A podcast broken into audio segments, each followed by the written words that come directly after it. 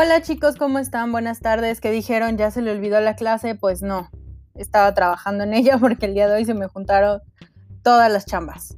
Bueno, eh, vamos a continuar el día de hoy. Eh, vamos a empezar con planeación de producción y costos de operación.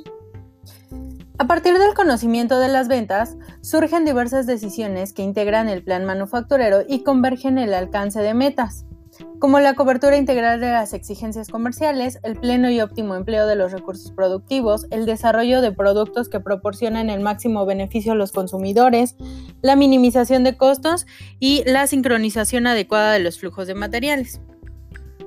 Al ubicar las decisiones fabriles en el tiempo, el diseño de un sistema de producción debe de considerar una serie de aspectos resultantes del estudio de mercado, de consumos, mercado de insumos y la ingeniería de proyectos de inversión. Al desarrollar el plan de producción, los ejecutivos deben de tener en cuenta que se enfrentan al problema de nivelar las ventas, los inventarios y la producción de manera que los costos totales más bajos sean el resultado. Presupone la adopción de políticas relativas a los niveles de producción convenientes, la utilización de las instalaciones productivas y los niveles de inventarios. Asimismo, este plan debe estar en concordancia de los planes de distribución para lograr el volumen de artículos que deberán de fabricarse por producto y por espacios intermedios de tiempo. Un plan de producción está diseñado básicamente para alcanzar los siguientes objetivos. En primer lugar, la racionalización de operaciones. El mejoramiento de productos y servicios. El mejoramiento de la calidad. La reducción de costos. El mejoramiento de la orientación al cliente. La productividad. La posición en el mercado. El desempeño innovador.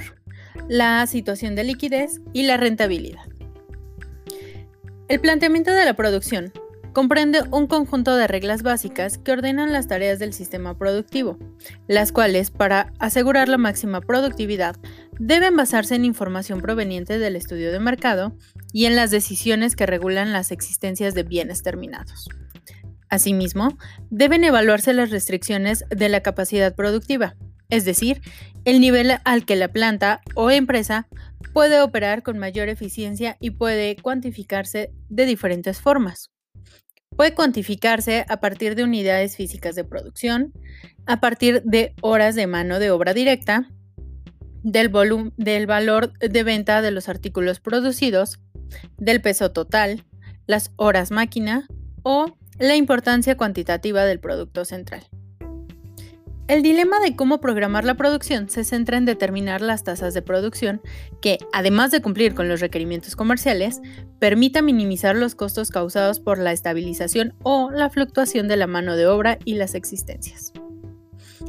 Para, para lograr esto, se tienen que considerar muchos factores, como por ejemplo la selección y diseño de productos. Esta parte es crucial para concretar los insumos que intervendrán en los procesos de transformación e indagar sobre los asuntos técnicos a considerar. En segundo lugar, la selección de los procesos y equipos. Eh, la selección de procesos determina cómo realizar el trabajo productivo y la de los equipos define con cuáles recursos tecnológicos se ejecutará la producción. Después está el diseño de tareas. Se refiere a la organización básica del trabajo, fijando los criterios sobre intensidad del mismo, número de operarios y destrezas que debe poseer cada uno. En cuarto lugar tenemos la distribución intermedia de instalaciones. Equipos básicos y auxiliares, depósitos, laboratorios y almacenes deben ubicarse de manera que exista menor espacio recorrido, menor manipulación de materiales y menor espacio de instalaciones. En quinto lugar tenemos la disposición y o limitaciones financieras. Esto permite dirigir las acciones con mayor o menor facilidad. Y finalmente los requerimientos y o políticas sobre inventarios. De un buen manejo de estos surge la reducción de los diversos costos destinados a su tenencia y el cumplimiento de las pautas comerciales acordadas como con compradores. El plan de acción de producción es el que impulsa la creación de bienes o servicios que se venden. Las estrategias modernas de producción están más relacionadas con la fabricación de productos de más calidad, con el menor de los costos, para fabricar un único producto hecho a la medida del cliente. Los puntos clave para un acertado plan de acción de producción son el producto y el precio correcto. Un plan atractivo es el que incluye un producto que está preparado a un costo bajo y que el precio de venta del mercado puede cubrirlo y así redituar una utilidad razonable para la empresa. Para diseñar un buen producto que reúna las exigencias de los clientes, hay que considerar involucrar al personal de ventas, ya que éste conoce perfectamente a sus clientes verificar las opiniones de los clientes diseñando los productos que el cliente desea, no los que quiere la empresa o el empresario. Verificar los productos de la competencia. Consultar a sus distribuidores, pues estos están muy bien informados. Y finalmente, verificar los servicios independientes de diseño e investigación. Por lo tanto, al hacer un plan de producción adecuado, debe intentarse lograr el equilibrio entre las metas establecidas por la empresa y las demandas específicas que pueden entrar en oposición. Así, por ejemplo, debe dar un buen servicio o vender un, producto de alta calidad al tiempo que los costos de producción deben ser bajos o mantener incluso elevar las expectativas sobre el nivel de ganancias logrando el equilibrio con los niveles de inventarios que debe mantener la empresa. La estimación de la demanda potencial para el siguiente periodo de actividad mercantil no siempre obligará a la empresa a que cubra a plenitud la demanda calculada, ya que la capacidad productiva instalada puede ser una limitante.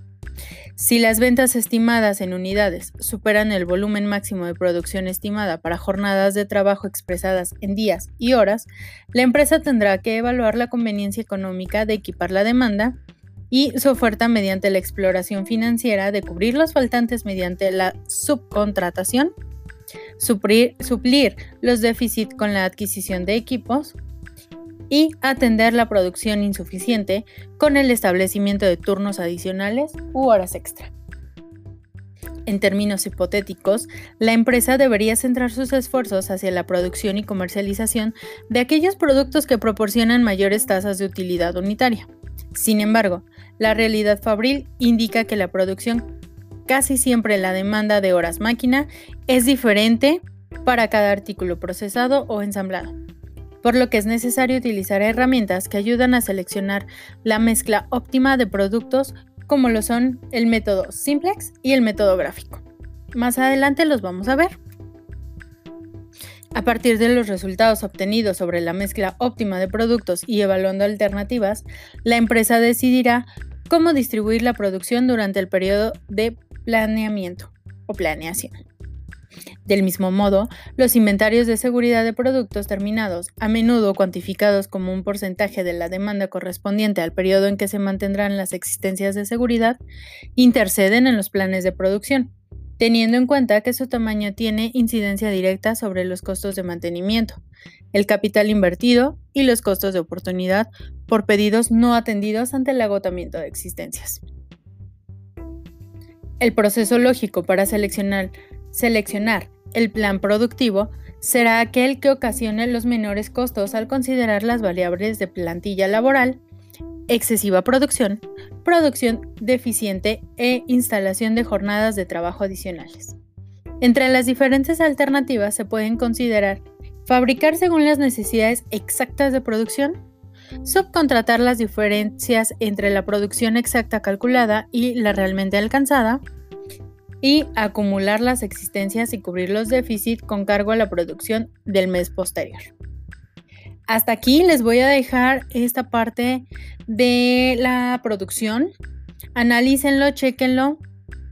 Vamos a ver solamente, eh, bueno, vamos a ver ahorita eh, la, planeación de producción y los costos operacionales. Pero en este momento así, ahorita les voy a dejar hasta aquí, tranquilos, para que se relajen, para que puedan eh, también incluirlo o adaptarlo a su plan de a su proyecto final del semestre, perdón. Les recuerdo, chicos, por favor, no salgan si no es necesario. Si no tienen nada que salir, pues no lo hagan, quédense en su casa. Este pueden compartirnos ahí por algunas páginas, eh, algunos videos que tengan que ver con la materia o que